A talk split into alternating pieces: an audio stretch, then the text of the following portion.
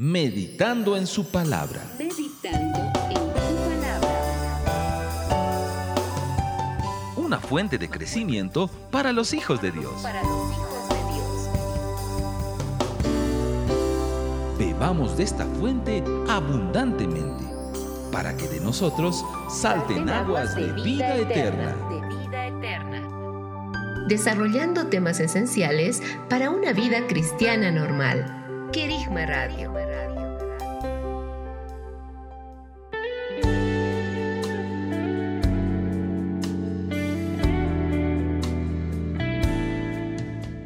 Amados oyentes, bienvenidos a esta nueva emisión del programa Meditando en su palabra.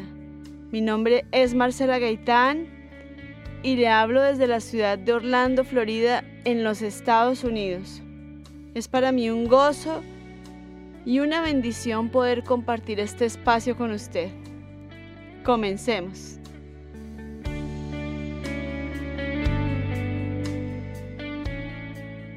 En el devocional anterior hablamos acerca de la resurrección y de cuando el Hijo regresa en Hechos 2. Hablamos de que Él volvía a nosotros con el Padre. Y habíamos citado este texto. Juan 14, versos 1 al 4 dice, No se turbe vuestro corazón, creed en Dios, creed también en mí. En la casa de mi Padre hay muchas moradas. Y si no, os hubiera dicho que voy a preparar lugar para vosotros, y cuando me vaya y os prepare lugar, vengo otra vez y os tomaré a mí mismo, para que donde yo estoy, vosotros también estéis, y sabéis el camino a donde voy. Ahora bien, el Hijo debió pasar por un proceso para vaciarse en nosotros y ser un espíritu vivificante en nuestro interior. ¿Espíritu vivificante? Sí.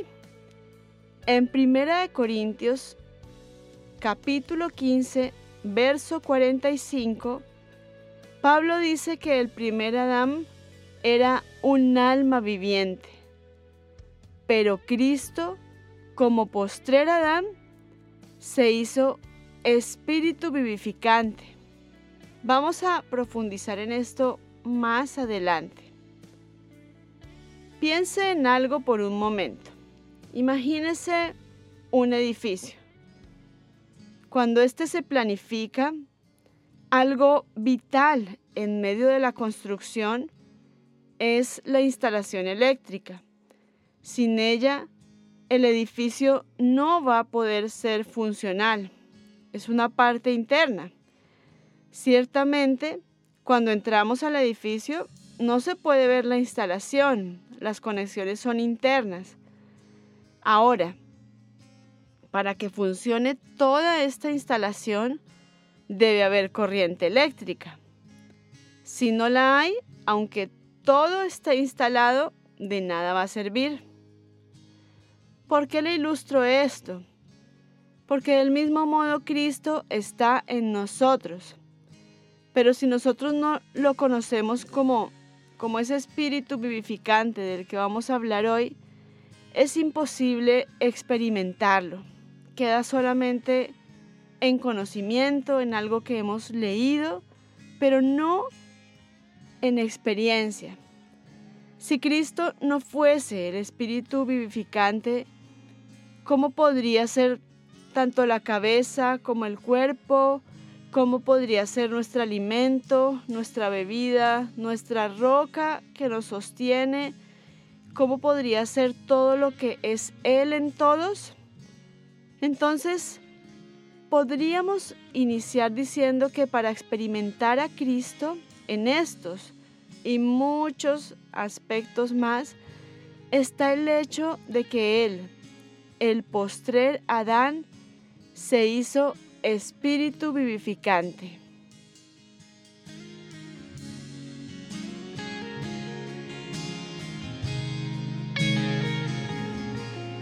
Le invito a que vayamos al inicio. Revisaremos varios versos el día de hoy. Prepárese.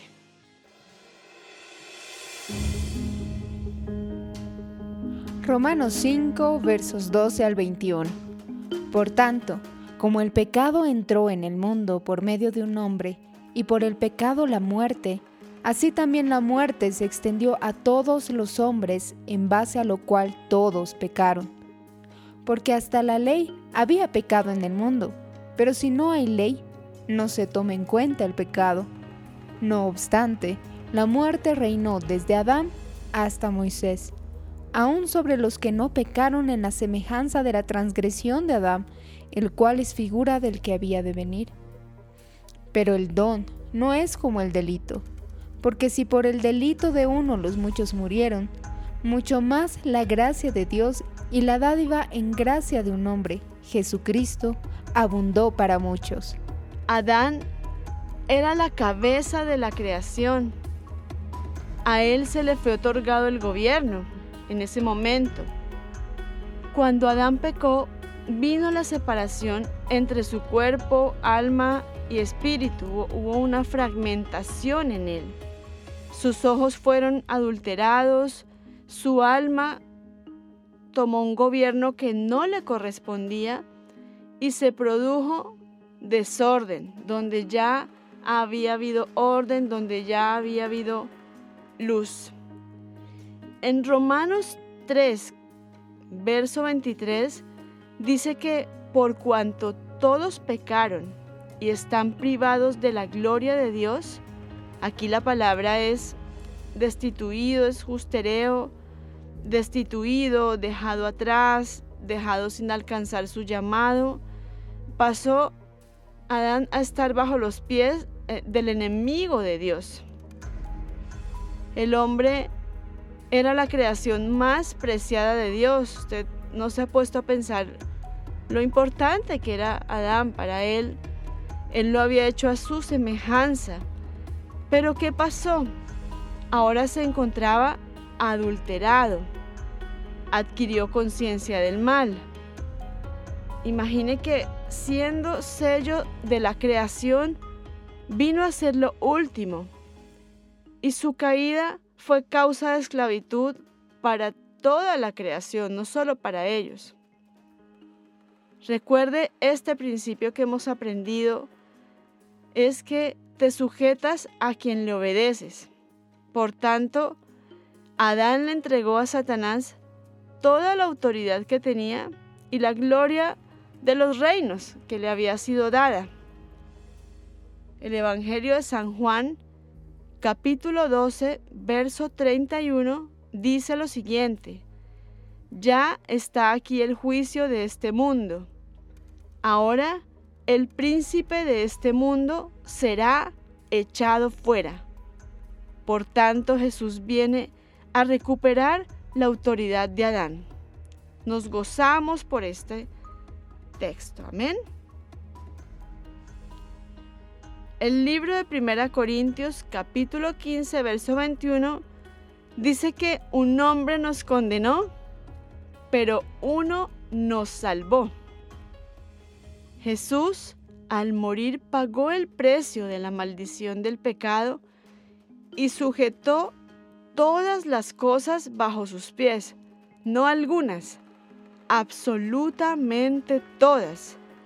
Él revirtió la ley y tomó las llaves, las cuales dio a quién? A la iglesia.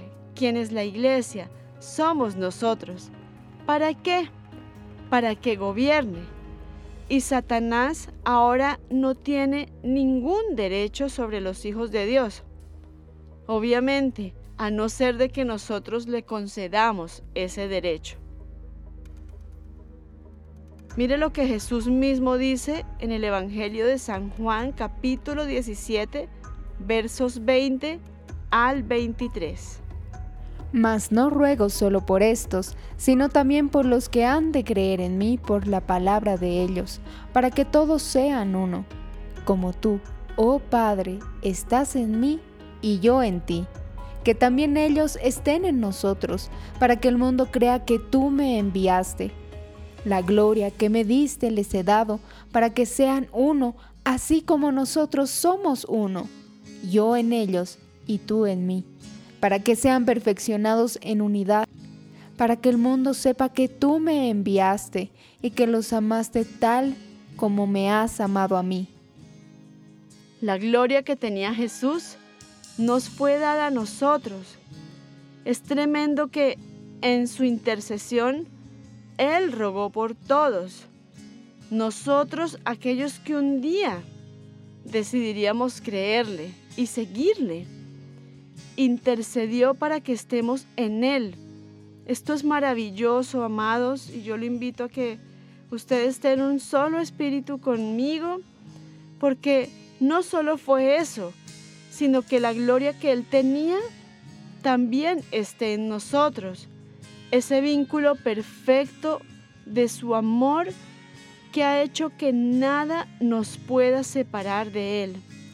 Entonces, si Cristo no fuese el Espíritu vivificante, no podría ser ni sabiduría para nosotros, ni esa lámpara. Tampoco podría ser nuestra justicia, nuestra santificación, nuestra redención. En fin, qué maravillosa toda la obra que Él hizo por nosotros. Es un buen momento para que adoremos.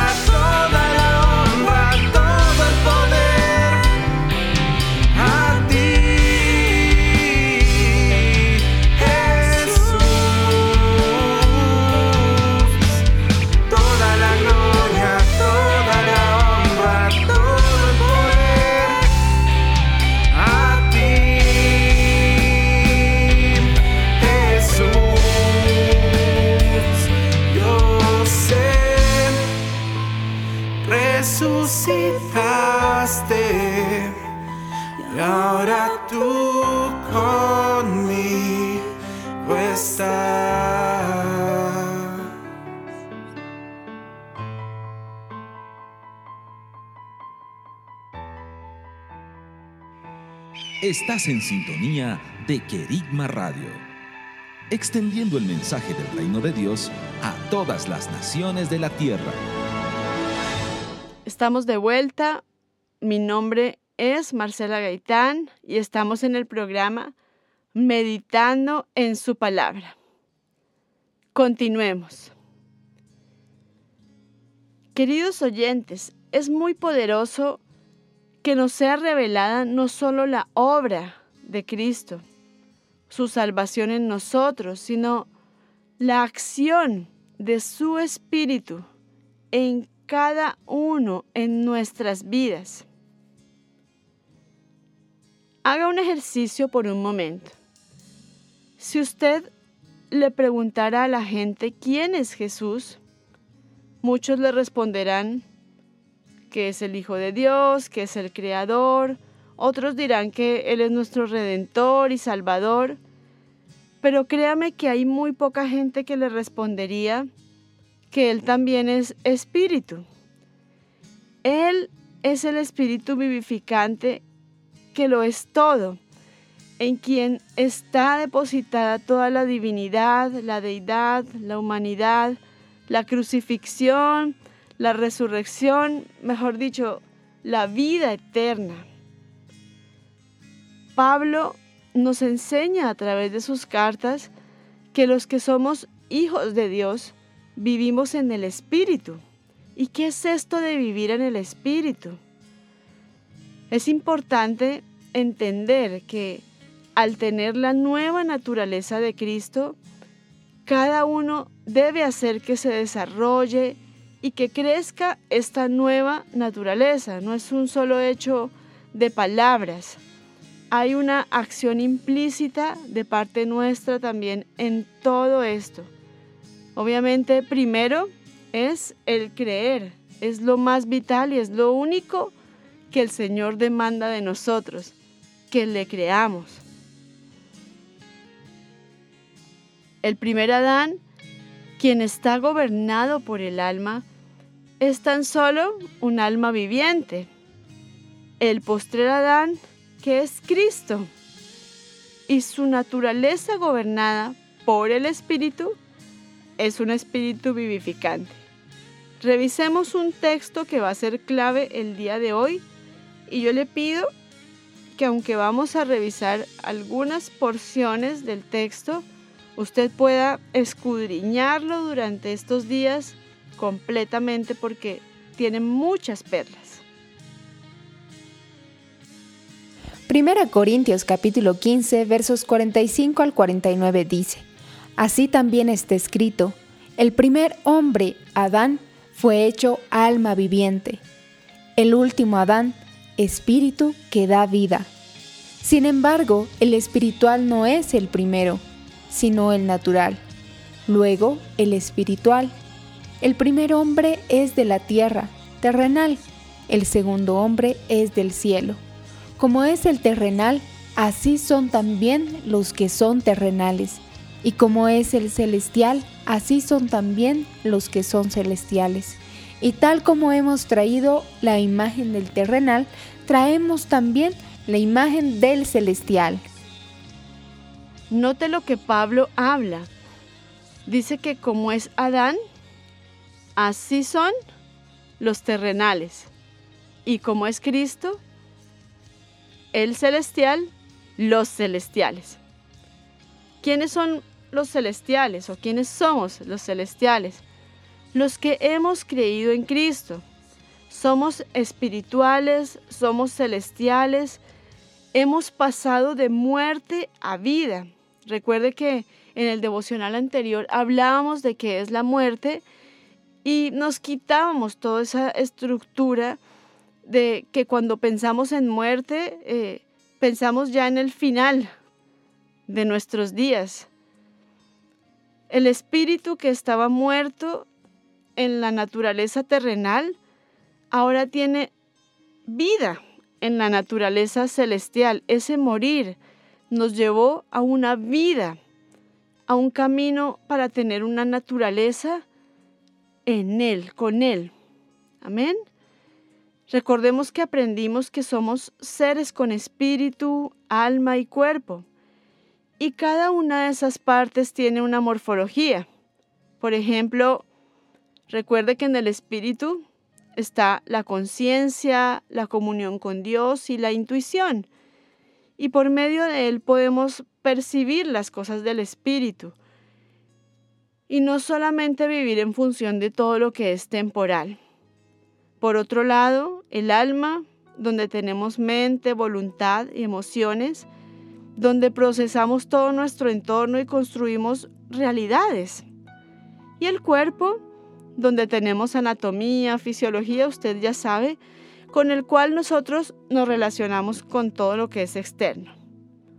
Ahora, visualice esto por un momento. Imagine que solo viviéramos con el funcionamiento del cuerpo y el alma, sin una acción de la vida del Espíritu en nosotros. ¿Será que eso puede ser posible?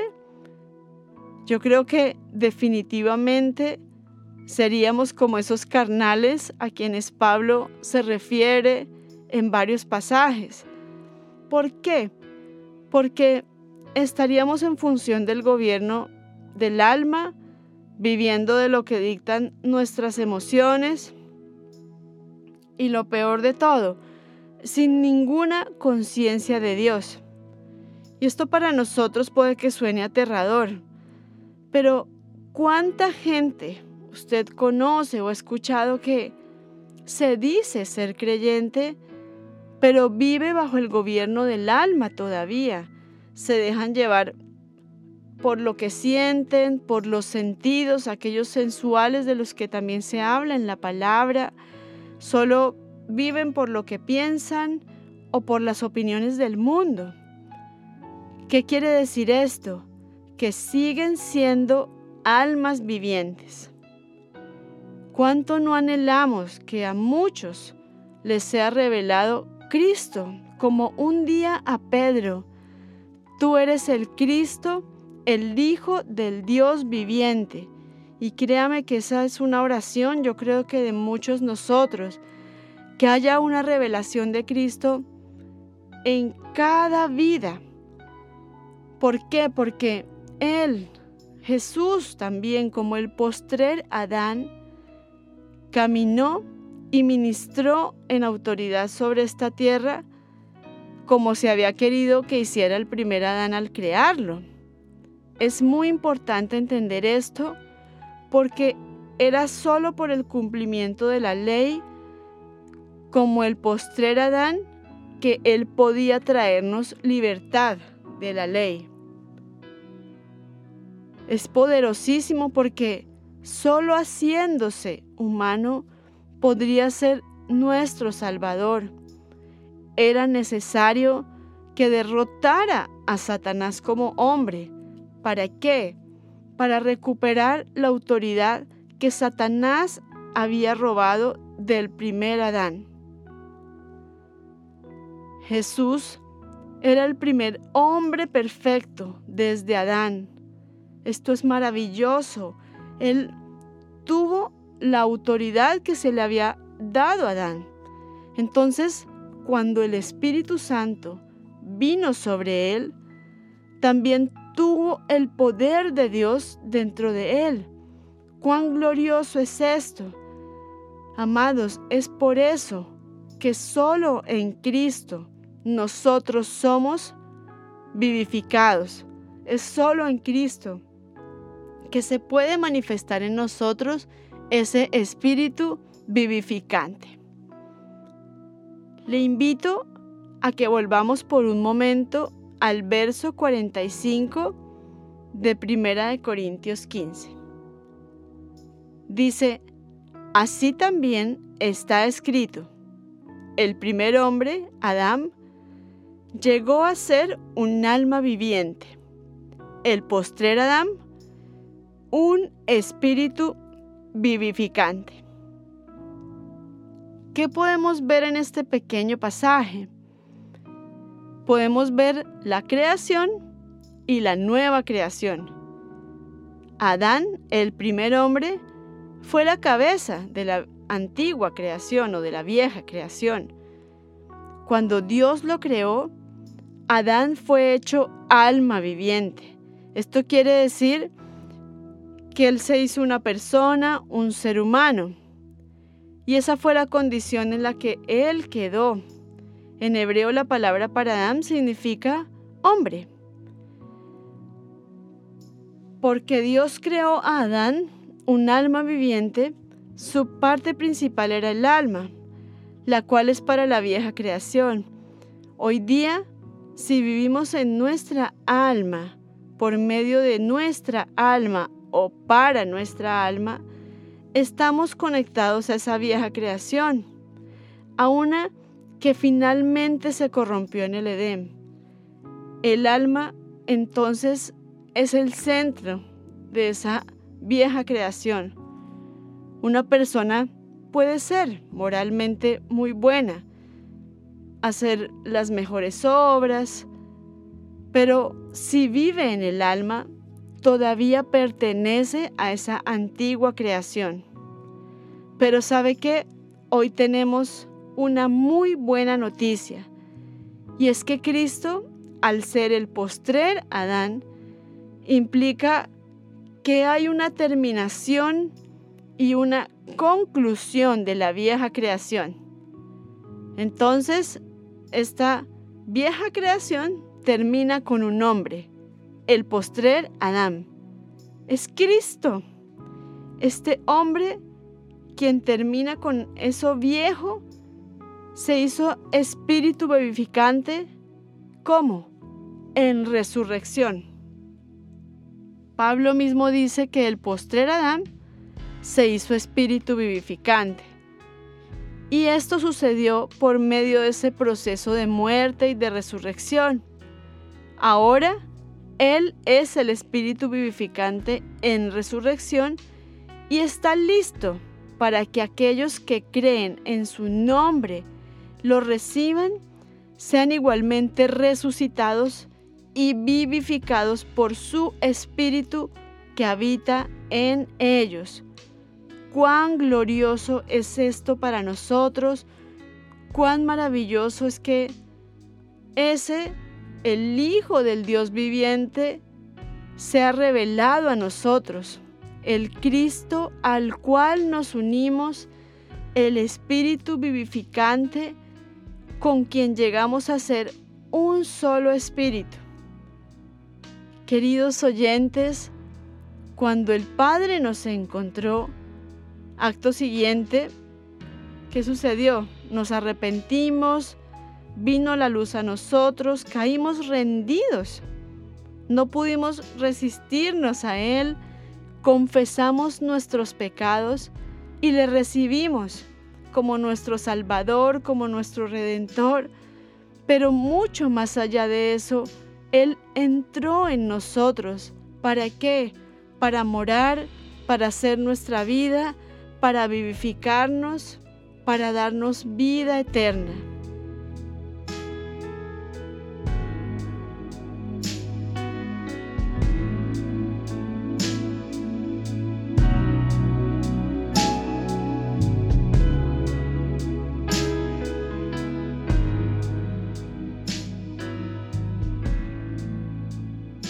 Vamos por un momento al Evangelio de San Juan, capítulo 20, versos 19 al 23.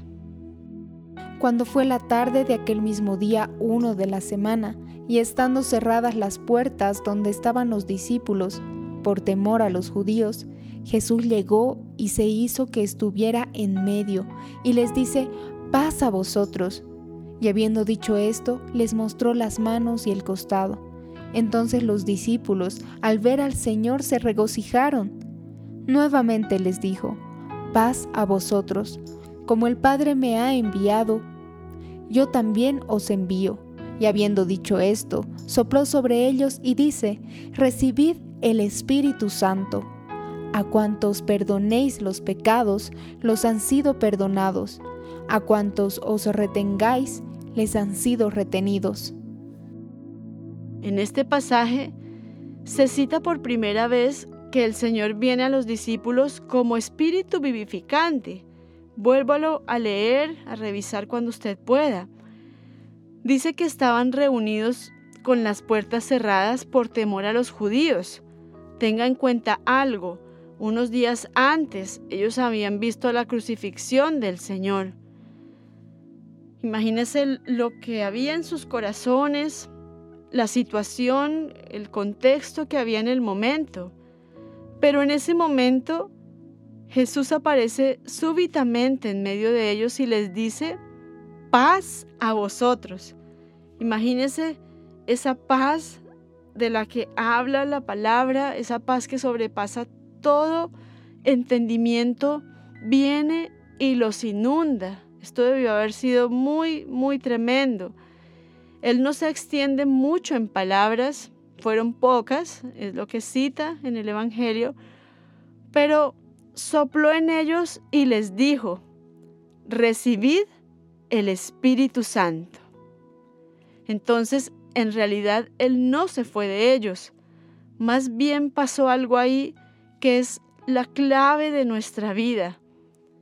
Entró en ellos a través de ese soplo de vida. Desde ese momento, a donde quiera que los discípulos iban, Él estaba con ellos, Él estaba dentro de ellos.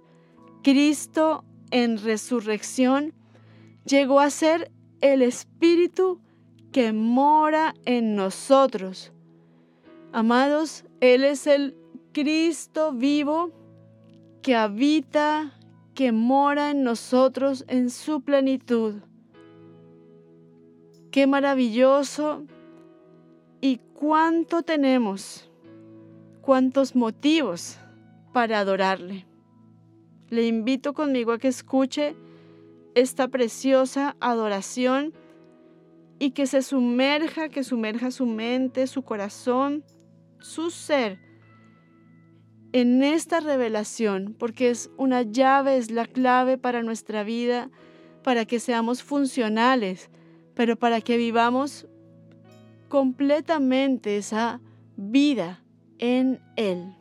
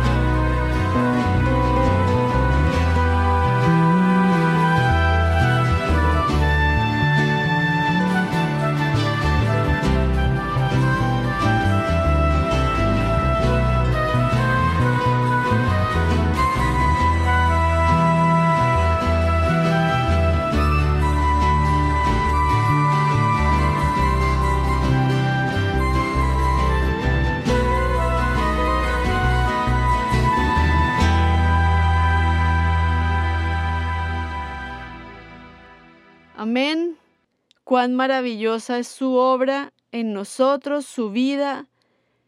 Él es ese árbol de vida del que podemos acceder y comer cada día. Pablo dice algo muy poderoso en el libro de Romanos capítulo 8, verso 11. Y si el Espíritu del que levantó de los muertos a Jesús vive en nosotros, el que levantó a Cristo de los muertos, vivificará también nuestros cuerpos mortales por su Espíritu que vive en nosotros.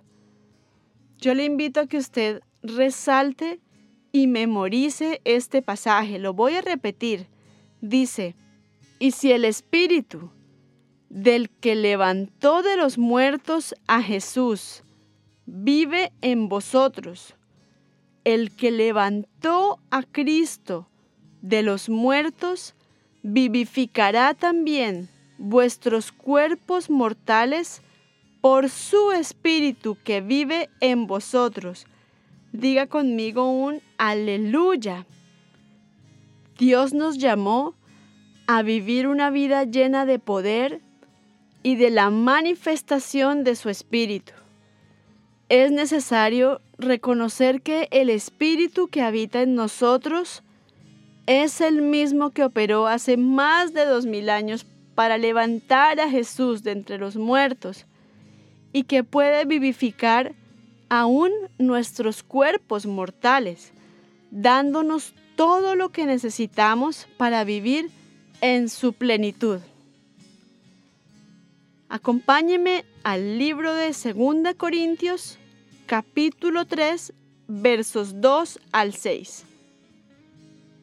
Nuestra carta sois vosotros, escrita en nuestros corazones, conocida y leída por todos los hombres, siendo manifiesto que sois una carta de Cristo, habiendo sido provista por nosotros, escrita, no con tinta, sino con el Espíritu del Dios vivo, no en tablas de piedra, sino en tablas que son corazones de carne. Y tal confianza tenemos ante Dios por medio de Cristo no es que seamos suficientes por nosotros mismos para considerar algo como de nosotros mismos, sino que nuestra suficiencia proviene de Dios, el cual asimismo nos hizo servidores competentes de un nuevo pacto, no de la letra, sino del Espíritu, porque la letra mata, pero el Espíritu vivifica. ¡Qué tremendo esto! La victoria de su resurrección nos vivificó. Fue ese aliento de vida que venció todo aquello que estaba muerto. Amados, ¿cuál es nuestro desafío? ¿Cómo aplicamos todo esto? Debemos salir de nuestra zona de comodidad. Si hay algo que Jesús hizo con sus discípulos, definitivamente fue sacarlos de su zona de confort, de seguridad. Él los sacó del ordinario y les mostró una vida extraordinaria. Y eso fue lo que él hizo con cada uno de nosotros y lo que hace vez tras vez. Entonces es hora de que los hijos seamos desafiados por la manera en que Jesús vivió, la misericordia que él tuvo por otros, todo su carácter. Por eso es importante que nosotros también escudriñemos en las escrituras la forma en que Él tomó su cruz, se mantuvo tan firme y fiel al deseo y la voluntad del Padre. Lo que Él veía hacer al Padre, eso Él hacía. Entonces, si Él nos prometió que haríamos cosas mayores que las que Él hizo, ¿por qué tendríamos que conformarnos con menos? Ahora mire por un momento dónde está capturada muchas veces nuestra mentalidad, en qué se ha quedado nuestro cristianismo. De verdad yo le aliento a que con esta enseñanza, con este devocional, más que una enseñanza, nosotros podamos eh, pedirle al Espíritu que forme a Cristo en nuestro interior. ¿Por qué? Porque en definitiva ese es el deseo del Padre. Si Él nos llamó a ser hijos, pues seamos esos hijos, esos hermanos de ese primogénito que venció. El ocuparnos en la carne no edifica. El primer hombre, el perfecto, Adán, nos dio un tipo de cuerpo, pero el segundo hombre, ese perfecto, Jesús, el postrer Adán, puede darnos otro tipo de cuerpo. Él es un espíritu vivificante y Él se completó, Él está completo, para ser también completo en nosotros. Él vino a completar todo aquello que nos faltaba. Todos hemos llevado la imagen del primer Adán y aquellos que ponen su confianza en el postrer Adán también llevarán su imagen de resurrección.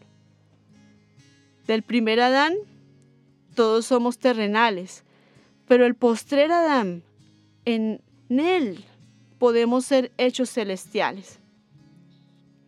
Entonces, para nosotros los hijos, la promesa es segura. Traeremos también la imagen del celestial. Y saben que esto lo vivimos hoy. No cuando muramos, no cuando digamos, bueno, vamos, estamos esperando ese día para un día experimentar al Padre cuando muramos. No. Cuando alcancemos una medida según pensamiento de hombre, no. Es hoy. Es la imagen del celestial y es alcanzable. Él nos dio acceso en ese momento al trono de gracia. Entonces, vivamos bajo el gobierno del Espíritu, sujetando nuestros pensamientos, sujetando el temor cuando quiera manifestarse, la voluntad, las emociones, sujetando toda esa parte del alma que muchas veces quiere tomar un gobierno que no le corresponde. Mira lo que dice este poderoso texto. Vamos a Filipenses. Filipenses capítulo 3 versos 20 al 21. Porque nuestra ciudadanía está en los cielos, de donde aguardamos ardientemente al Salvador, al Señor Jesucristo, el cual transfigurará el cuerpo de la humillación nuestra para que sea semejante al cuerpo de la gloria suya, según la energía del poder con el cual él también puede someter a sí mismo todas las cosas. Hemos hablado de morir y de que hemos sido entregados a muerte por causa de Jesús. ¿Para qué? Para que su vida sea manifestada en todo nuestro ser. Para que eso que es mortal sea absorbido por la vida. Dice Pablo muy bien dicho que lo mortal debe ser vestido de inmortalidad y lo corruptible de incorrupción. Esa es la vestidura, eso es el revestirnos de Cristo. Él dice que lo que sembramos no es vivificado si no muere, así como esa semilla de la que hemos hablado en devocionales anteriores. Entonces, llevemos a muerte todo aquello que sabemos que es muerte y que no produce vida. ¿Por qué? Porque hay algo tan maravilloso y es la conclusión de este devocional y es que Él ya lo hizo por nosotros. Estamos en Él. Entonces, que ese espíritu vivificante se manifieste en nuestras vidas con poder, con gloria, con esa gloria que, que Él anhele, no una gloria nuestra, Él glorificado, para que su gloria sea vista a donde vayamos. Menguamos nosotros, morimos para que Él sea visto, para que Él sea manifestado, para que Él crezca. Hemos terminado lo dejo con esto para que lo profundice, escudriñe, profundice en los textos que hemos revisado el día de hoy y que ese espíritu sea revelado a usted. Bendiciones. Recuerde que si quiere comunicarse con el programa, puede hacerlo al correo marcela.querigma.com gracia y paz.